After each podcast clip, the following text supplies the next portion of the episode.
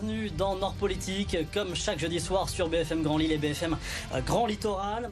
Allez, ce soir, on va prendre un peu de distance avec la présidentielle dont on parle beaucoup à juste titre. Euh, on va parler dans les 30 prochaines minutes du rayonnement de la région des Hauts-de-France à travers un secteur qu'on connaît tous, mais dont on connaît assez peu les, coulisses finalement. Euh, un secteur en plein essor ici dans la région. On parle ce soir des jeux vidéo made in Nord-Pas-de-Calais.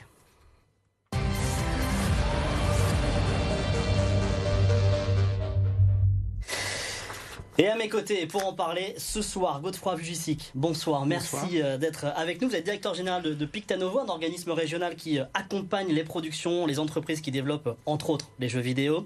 Euh, Laurent Perroy, bonsoir, merci d'être avec nous. Vous êtes délégué général de l'association Game In, une association qui rassemble les acteurs régionaux de, du jeu vidéo, de l'industrie numérique. Et Stéphane André, bonsoir, merci d'être avec nous. Vous êtes directeur de l'école Rubica à Valenciennes parce que pour développer ce secteur, il faut des, euh, gens formés et c'est votre mission. Euh, la place des, euh, Hauts-de-France dans cette, industrie, dans le rayonnement des, jeux vidéo, à tous les trois, d'abord, qu'est-ce que, qu'est-ce que ça représente le jeu vidéo dans notre région? De quoi on parle? Le jeu vidéo, c'est un écosystème à l'intérieur de la région qui est composé d'une cinquantaine de structures, de, donc des studios de production et, euh, des écoles, donc, euh, dont vous parliez euh, il y a quelques instants, donc quatre écoles qui forment, des, futurs, techniciens dans le jeu vidéo. C'est 270 millions de chiffres d'affaires en 2021, donc un, vrai, rayonnement. Et, par l'intermédiaire de Pictanovo, la région de France investit un demi-million d'euros chaque année dans l'écosystème à deux étapes, euh, soit en pour accompagner le développement des projets en amont de la production, soit en production. Et donc depuis 2017, année où la région de France a été la première à initier un soutien public dans le secteur du jeu vidéo, nous avons euh, eu l'opportunité d'accompagner 51 projets euh, différents dont on pourra parler dans quelques, minutes si vous le souhaitez. Donc 32 en prototypage et 19 en production. On y reviendra justement sur ce fonds euh, porté par, la région et, et Pictanovo.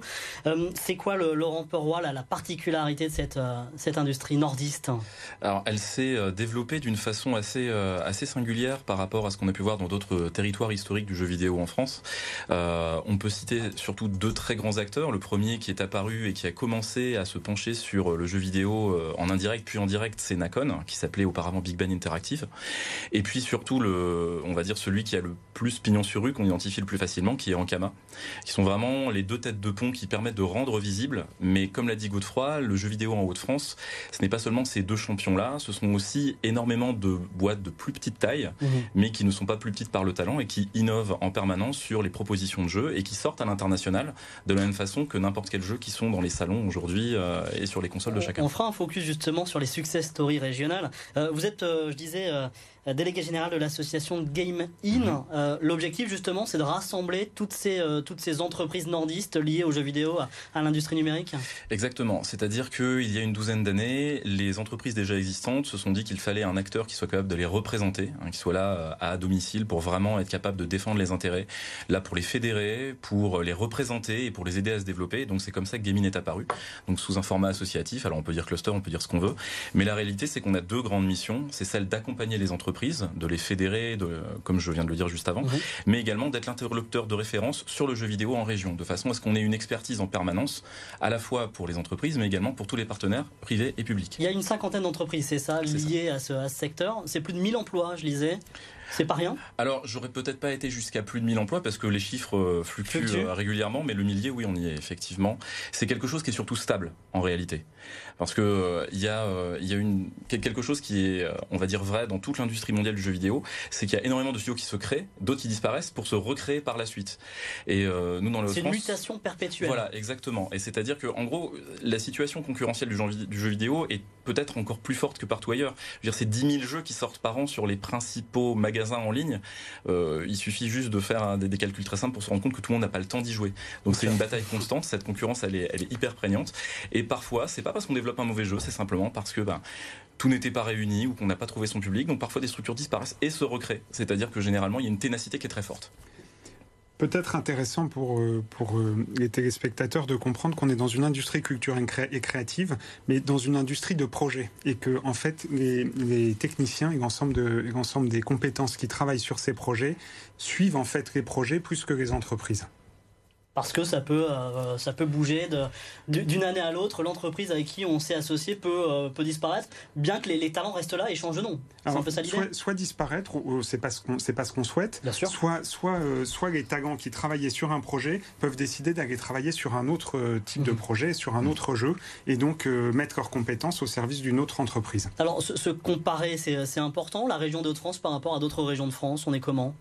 On est très bien. On est très bien dans le sens où on n'est pas les plus gros en termes de chiffres, parce que comme je le disais, il y a des territoires historiques qui vont être l'île de France et euh, tout ce qui se passe autour de Lyon. Mais néanmoins, cet écosystème qui s'est construit a ça de singulier qu'il comprend toute la chaîne de valeur du jeu vidéo. On a vraiment des studios extrêmement dynamiques et euh, je veux dire, on parlait de la tendance de la mortalité des studios. Nous, on est plutôt dans une excellente tendance dans les Hauts-de-France, puisque ça ne fait que se créer. C'est-à-dire qu'on a multiplié par trois le nombre de studios sur les cinq dernières années. Enfin, quand je dis studios, c'est d'entreprises mhm. qui travaillent sur l'industrie vidéoludique. Comment on explique cet essor? Euh, alors, je, je, tends à penser que euh, l'accompagnement dans la professionnalisation des studios, qui sont notamment prodigués par des structures comme justement bah, Pictanovo, Gaming, ou même des structures d'incubation comme on va le trouver à la pleine image ou euh, sur, sur les rives à Valenciennes, vont vraiment jouer un rôle très important pour accompagner des porteurs de projets qui débutent. Mais on a surtout aussi des grandes compagnies qui essaiment énormément. On parlait d'Ankama, euh, je veux dire, il y a énormément de jeunes pousses qui se sont créés parce que des talents avaient des velléités de créer d'autres choses.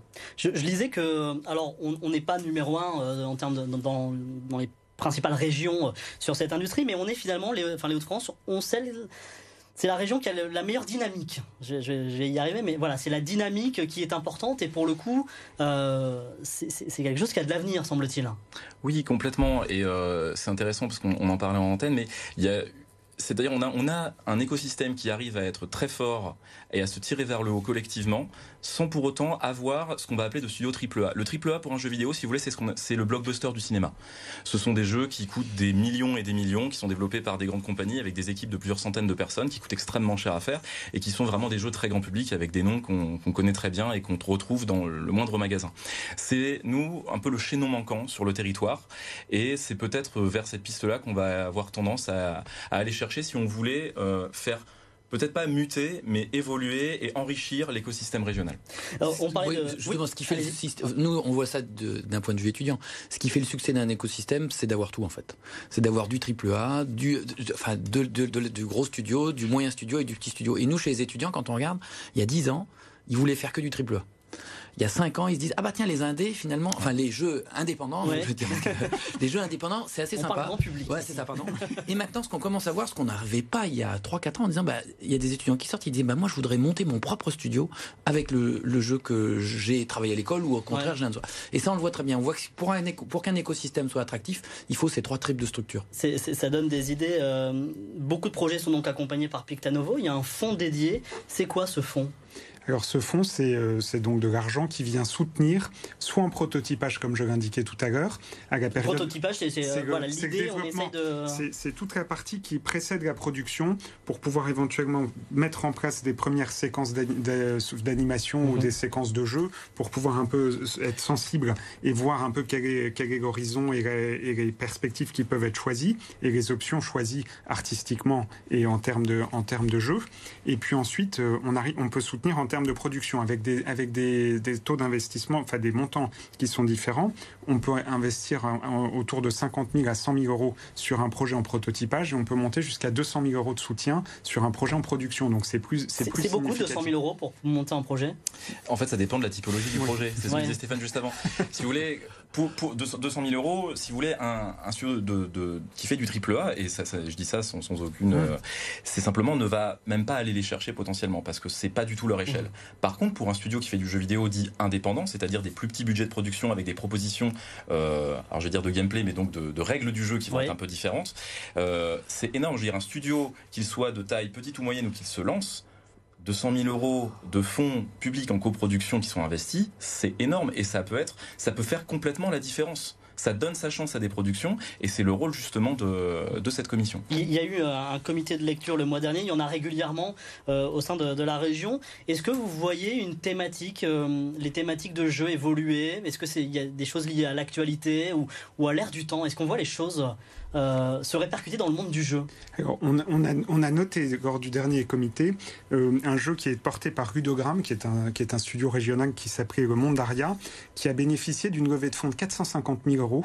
en financement participatif. Et ça, par exemple, c'est quelque chose qui est assez notable parce qu'on on voit qu'il y a quand même un virage qui est en train de s'opérer parce qu'il y a des financements participatifs qui viennent soutenir un projet parce que justement, il y a, il y a tout, un, tout un, écosystème autour et tout, euh, joueurs sont prêts à venir soutenir en fait le jeu avant même que le jeu soit fait. Mhm. Donc c'est assez, euh, assez intéressant. Et puis par rapport à ce qu'on disait tout à l'heure, ce que Stéphane disait tout à l'heure, on, note aussi souvent dans les comités qu'au stade de prototypage ou même au stade de la production, certains jeunes, euh, jeunes étudiants fraîchement diplômés, viennent avec leur idée de jeu et en fait viennent pour pouvoir monter leur jeu et en même temps que monter leur jeu, pouvoir monter leur structure. C'est pas euh, juste un divertissement, le jeu vidéo, euh, c'est le dixième art. Euh, et c'est très sérieux, c'est le ministère de la Culture qui a décrété le jeu vidéo comme dixième art. Ça montre l'importance de, de, ce secteur. C'est pas juste des, des geeks devant une, une, une, console de jeu, il y a un vrai enjeu derrière. Ça l'a jamais été et ça l'est encore moins maintenant, justement. Mais pour les novices que nous sommes, alors je me mets dedans et, sans doute pour les téléspectateurs aussi, c'est c'est un vrai art, quoi. Il y a du talent derrière. C'est ça. C'est-à-dire que quand on met un pied dans l'industrie vidéoludique et qu'on rencontre euh, celles et ceux qui les fabriquent, qui les pensent, qui les imaginent, euh, on se rend compte que c'est toujours un parcours. Euh, il y, a tout un parcours émotionnel dans la création d'un jeu vidéo. Il y a toujours un petit peu d'âme des créateurs dedans. Alors, bon, effectivement, quand dans le jeu, l'idée c'est de taper le plus fort possible et tirer sur quelqu'un, ça peut paraître étrange. Mais quand même. Et on n'imagine pas à quel point la division de toutes les tâches, justement, qui contribuent à créer un jeu vidéo recèle quasiment de la artisanat. C'est, euh, mais on, en est quasiment là, vraiment. Et c'est, hyper important d'y penser. Et, euh, et je me perds. non, mais ce qui, est, ce qui, est, génial avec le jeu vidéo, pour moi, c'est un secteur qui a 10 ans d'avance sur tout le reste.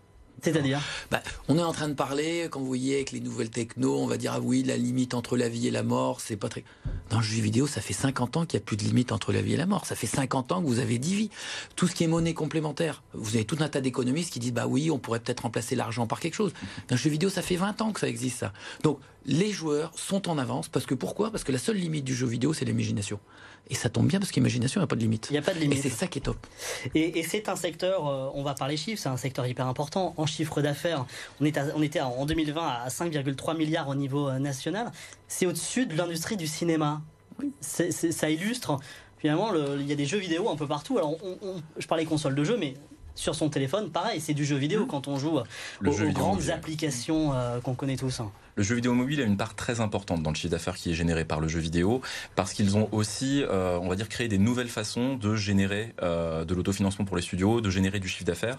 c'est pas du tout la même façon de monétiser un temps on va dire, à se divertir que euh, la façon de laquelle moi je, la façon à laquelle j'ai commencé le jeu vidéo, comme tout le monde je pense, d'aller euh, acheter mon jeu au magasin, euh, de le mettre dans ma console et de commencer à m'y mettre. C'est, littéralement différent et ça prend une grosse place. Mais pardon. Non, non, c'est intéressant. Je, voulais aussi enchaîner sur les, les, les success stories nordistes. Mhm. on, on, parle beaucoup d'Ankama parce que c'est un peu le, je ne sais pas si on peut dire navire amiral. En tout cas, c'était une industrie pionnière qui fait qu'aujourd'hui, beaucoup euh, prennent le relais, euh, s'inventent une, une, vie d'entrepreneur. Euh, ça date de 2001, ça illustre assez bien l'état d'esprit, j'imagine, des, des, créateurs d'entreprises aujourd'hui. C'est des passionnés qui ont réussi à en faire un business. Oui, Complètement, c'est-à-dire en, en Kama, c'est vraiment une équipe qui a décidé de se lancer à corps perdu dans, on, dit une vision qu'ils que eux jugeaient être la bonne pour une proposition de jeu. Et euh, ça a très bien marché. 20 ans après, euh, c'est, presque une anomalie, mais dans le bon sens du terme. On va dire l'histoire de Dofus, qui est le, jeu, le jeu phare dans Kama. Euh, c'est assez incroyable. Mais comme vous l'avez dit, il y a ce côté très magnétique dans Kama qui a attiré plein de talents, qui a dit on va dire localement, ok, c'est possible, on peut le faire, on peut s'installer à Roubaix créer un énorme studio et développer des jeux. Dans une friche qui ne ressemblait à rien au début. Ah non, mais c'est ça. Et, créer des jeux qui vont être joués à l'international, aussi bien en Amérique du Sud qu'en Asie, partout en Europe, etc. Et Ankama, entre guillemets, a fait des petits. C'est-à-dire que des talents qui sont passés par Ankama, qui ont justement fait leur temps, contribué à l'aventure, ils se sont dit voilà, moi j'ai envie d'écrire mon histoire, j'ai envie voilà, d'imaginer autre chose on crée des nouvelles structures qui aujourd'hui sont pérennes et fonctionnent. Euh, j'avais envie de parler d'Atelier 801, qui est euh, une, euh, une autre entreprise nordiste, un jeu en ligne qui part d'une idée toute bête, une souris qui mange du fromage, et qui finalement est joué partout dans le monde. Comment on, crée un jeu qui fonctionne? Alors ça, si on avait la réponse, je pense qu'on serait encore... on l'enseignerait tout de suite, ouais, ah on dirait pas trop. C'est la, première chose j'imagine. Non, je dirais, un jeu vidéo, c'est toujours deux choses. C'est toujours une œuvre et un produit. C'est-à-dire que euh, si on, dire, si on appauvrit l'œuvre, on n'a plus rien à raconter et on perd son âme. Si on oublie le produit, finalement, on a le meilleur jeu du monde, mais que personne ne connaît. Donc, il y a toujours cette espèce, enfin, derrière ce côté industrie créative, derrière ce côté justement produit culturel qu'est le jeu vidéo, il y a cette, cette proposition-là à voir. C'est-à-dire que réussir à avoir une proposition qui passe après des milliers de jeux, qui a quelque chose de nouveau à proposer et encore qui arrive au bon moment. Je veux dire, c'est des choses qu'on voit dans n'importe quelle mm. autre forme d'art ou même dans la musique. On, a tous connu, je veux dire, écouter des groupes géniaux. On s'est dit, mais bon sang, pourquoi ils n'ont pas percé? Ils ont fait ça avant tout le monde. Bah parce que c'était simplement le pas le bon momentum où ça, ça n'allait pas. Et on a des cas comme ça dans le jeu vidéo et on a au contraire des espèces de, moments où on tutoie le divin, où ça arrive pile au bon moment et c'est. C'est l'alignement de planètes. Exactement. Ouais, il y a d'autres d'autres entreprises là euh, sur lesquelles faut, faut miser aujourd'hui qu'on connaît pas forcément tous mais ça, c'est les, les, euh, les, futurs stars des jeux vidéo. En tout cas, dans le local, oui, bien sûr. Alors, il y en a, il plusieurs dont on pourrait parler. Hein. Je veux dire, Godefroy a cité Ludogramme, euh, qui est une, merveilleuse histoire sur une entreprise qui a choisi de se positionner sur des jeux narratifs, parce qu'effectivement, euh, le jeu vidéo est extrêmement protéiforme. Euh, moi, je pense aussi à un autre studio qui s'appelle 1P2P, et qui est vraiment un, archétype de tout ce qui peut se faire de, mieux dans ce qui est offert en région. C'est-à-dire que eux ont fait leurs armes dans une entreprise aujourd'hui disparue, qui était une des premières de jeux vidéo régionales. Ils ont rejoint Ankama. Ils ont fait, ils ont travaillé longtemps chez Ankama. Suite à Ankama, ils ont souhaité créer leur propre studio. Ce studio, une fois créé, ils sont entrés en incubation dans le dispositif régional à la pleine image. Ils sont passés en accélération. Suite logique, le fonds régional, donc justement chez Pictanovo. Nous, on les a on va dire accueillis chez Gaming et aujourd'hui ils ont sorti leur premier jeu qui a été en développement plusieurs années et euh, voilà, qui est sorti le 10 mars dernier, qui fonctionne merveilleusement bien, qui a des retours critiques incroyables. Et aujourd'hui, je sais qu'ils sont à, la PAX de Boston pour justement euh, présenter leur jeu à, la presse américaine. Il n'y a pas de concurrence, euh, ça, ne se mord pas, ça ne se mange pas les uns les autres. C'est ça qui est sublime dans l'industrie. Enfin, moi, je trouve ça, c'est hyper stimulant de bosser dans cette industrie pour cette raison-là. on aime bien y mettre des mots dessus, on peut appeler ça de la concurrence, mais j'ai jamais vu autant ce cas-là d'entreprises qui sont potentiellement sur le même marché, qui vont faire des jeux proches, qui vont pas sortir au même moment et qui vont s'aider, qui vont se passer des bonnes pratiques, qui vont se passer des contacts, qui vont passer du temps les uns avec les autres. Mais ça va être même, ça va être de problématiques de conception du jeu jusqu'à comment je vais faire une levée de fonds ou monter mon financement. Il y a vraiment un décloisonnement et une volonté de s'entraider qui est très forte. Euh, c'est quoi l'intérêt pour, pour vous, Pictanovo, la région de Trans, d'accompagner toutes ces entreprises? Ah L'intérêt, c'est déjà de créer de l'emploi de développer aussi euh, une identité euh, régionale. Euh, on, pourra peut-être parler dans quelques instants aussi de, la porosité qu'il y a aussi entre le jeu vidéo et l'animation et la prise de vue réelle, avec aussi un partage des bonnes, des bonnes pratiques et de la technicité aux différents endroits, parce que c'est les, les, différents univers se nourrissent. Et puis, et puis, par exemple, pour le jeu vidéo spécifiquement, je regardais les chiffres encore ce matin. Quand la région investit un euro, il y a plus de 2,50 euros de retombées en région directe en termes de, en termes de retombées financières. Donc c'est un vrai intérêt en plus euh, pour, pour tout l'écosystème et aussi pour euh, des retombées auxquelles on ne pense pas forcément. Et, puis il y a un autre intérêt, c'est que c'est un, truc de jeunes. Et donc, si on veut garder des jeunes sur le territoire, quand on regarde, enfin, Laurent, tu connais ça mieux que moi, si tu regardes la moyenne d'âge dans un studio de jeu, c'est pas la moyenne d'âge dans d'autres types d'entreprises, on va dire. Certainement. Voilà, c'est ça. Donc, euh, si, un, si, un, territoire veut garder des jeunes sur son territoire, eh ben, le jeu vidéo, c'est une bonne porte d'entrée. Et que deviennent les anciens? Les anciens, alors, je dois avouer, par exemple, les nôtres, et, on, a, on a à peu près la moitié qui vont à l'international. Euh, et puis ensuite qui vont dans les autres villes de France, mais ils sont un certain nombre à revenir sur le trans, parce que nous on voit le président de l'association des anciens euh, de Rubica, en fait, il est chez Nacon, mhm.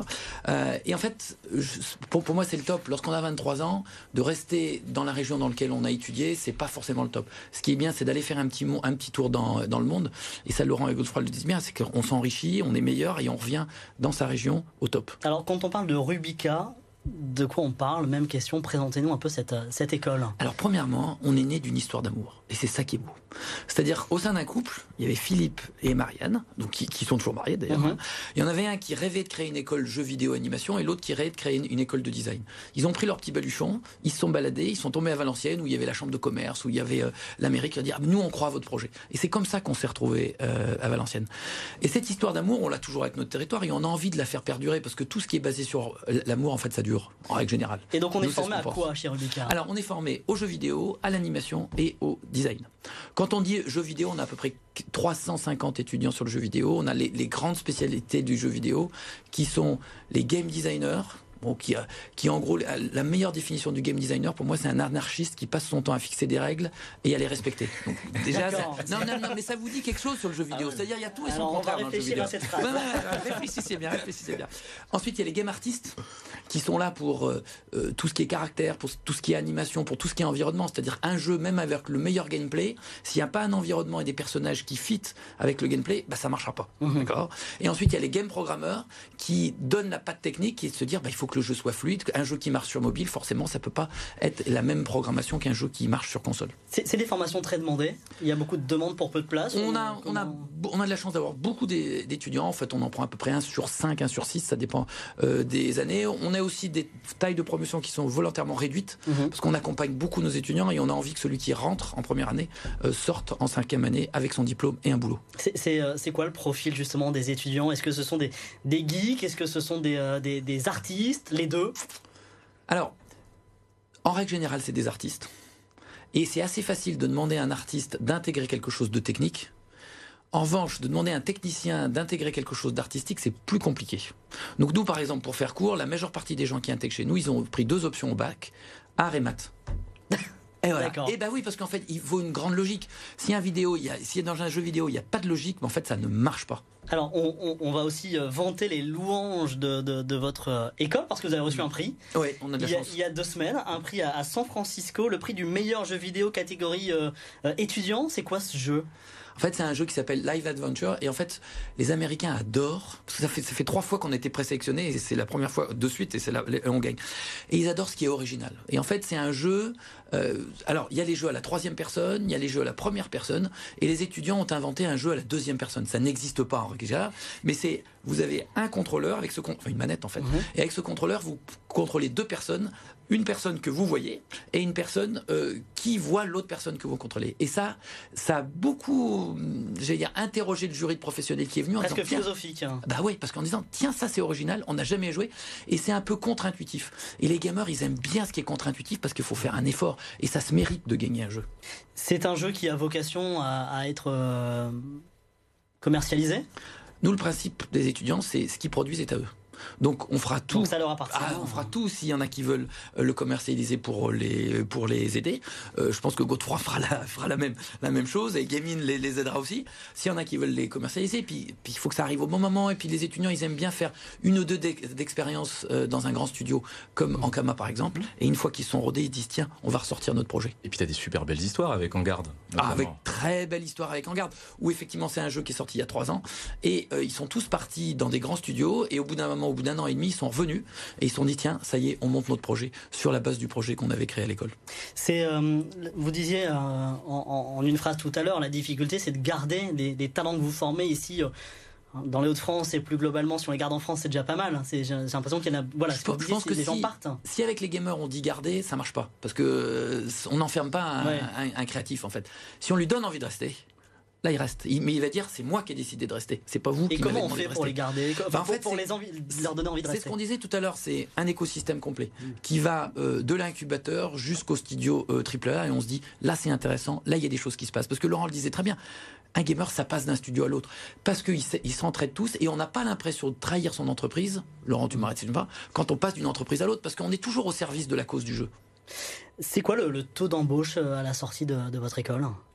Bah, on est entre 95 et 100% et quelquefois on est plus de 100% parce qu'il y a deux, il y a quelquefois deux propositions pour un même jeu, pour, pour un même étudiant. Donc on a, on a, de la chance d'avoir, mais parce qu'on a des promotions réduites, parce qu'on essaye de les accompagner, mais il y a aussi de très bonnes formations sur le territoire. C'est quoi aujourd'hui les besoins des entreprises, euh, je veux dire en main d'œuvre, mais je sais pas si on peut parler de main d'œuvre quand on parle d'artistes. Bah, il y a des grandes familles de profils. Mais s'il y en a un qui est toujours en tension, je pense que c'est le métier des développeurs, c'est le métier ah technique en fait, c'est le métier du codeur.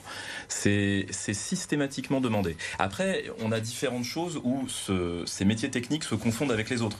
C'est-à-dire qu'on va avoir des tech artistes qui vont plutôt être sur les lumières, les textures, euh, les effets spéciaux, etc. Et ça reste extrêmement important.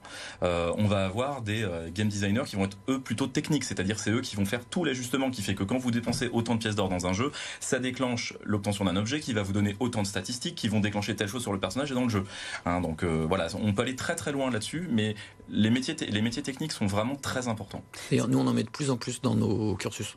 De la tech. De la technique. C'est quoi? C'est quasiment de l'informatique. C'est de l'info. Alors, Quand on parle de code, de... ouais, mais les joueurs sont toujours plus rusés que les autres. C'est-à-dire que oui, mais ils ont inventé ce qu'on appelle le nodal, c'est-à-dire oui, c'est de l'informatique, mais avec des blocs qu'on manipule un peu comme comme des Lego et qu'on arrive à construire quelque chose. Donc c'est pour ça, même des artistes font de l'informatique en fait. Ça met combien de temps euh, le développement d'un jeu entre entre l'idée et la commercialisation? Ben encore une fois, ça dépend du code. Il n'y a pas de réponse toute faite. Hein. En, fait, vous allez avoir des jeux qui vont être faits par des, donc des studios de AAA, donc des blockbusters, qui vont vous préparer le prochain jeu en un an ou deux avec une équipe de 200 personnes. Là où vous allez avoir une équipe indépendante de deux personnes qui vont vous faire pendant 5 ans le même jeu. Donc ça dépend vraiment. Et l'intérêt, c'est que tant qu'on n'est pas dans une course au progrès, c'est-à-dire à rendre le meilleur rendu photoréaliste, qui va aller avec les meilleurs écrans, etc., quand on veut juste faire une proposition et que la proposition n'est pas datée, je veux dire, en soi, on n'est pas pris par le temps, à part bien entendu par son budget et la patience et la fatigue de l'équipe. Euh, on, va parler d'un événement à Lille. Euh, qui rassemble justement les, acteurs de, jeux, euh, des jeux vidéo, c'est le Game Camp France. Exactement. Je le prononce euh, le, Game Camp. voilà. c'est quoi ce, cet événement? Ça se passe donc à Lille, fin juin? Ouais, exactement. Alors ça, c'est intéressant parce qu'en plus, euh, ça, associe à la fois Rubica et Pictanovo. C'est un événement qu'on a lancé avec le syndicat national du jeu vidéo qui, euh, voilà, on va dire, recouvre un petit peu toute cette industrie au national, en partant du constat qu'il n'y avait plus ou pas d'événements métiers, c'est-à-dire pas d'événements qui permettent à ceux qui fabriquent, qui pensent les jeux et qui les offrent au monde, d'événements sur lesquels se rassembler. Donc le Game Camp, c'est pas du tout un événement grand public, c'est vraiment que pour les pros. C'est euh, une fois par an et donc pendant deux jours, on va avoir des dizaines de conférences qui vont être en continu sur cinq grandes thématiques de l'industrie. On va avoir des rencontres qui vont permettre d'échanger, du networking, des échanges business, etc. Et donc ça, ça a été soutenu euh, dès les premiers temps euh, à la fois par les acteurs régionaux et par la région. Une grande émulsion professionnelle. Merci beaucoup. Merci à tous les trois d'avoir été avec nous ce soir pour parler jeux vidéo. On ne le sait pas assez, mais les Hauts-de-France sont une terre de, jeux vidéo avec tout un, écosystème. Merci d'avoir été euh, avec nous dans Nord Politique. La semaine prochaine, euh, on parlera un peu plus politique. On reviendra évidemment sur le deuxième tour de l'élection présidentielle. On décryptera les résultats ici dans le Nord et dans le Pas-de-Calais. Puis ne manquez pas notre soirée électorale dimanche soir avec les résultats en temps réel. Bonne soirée sur BFM Grand Lille et BFM Grand Littoral.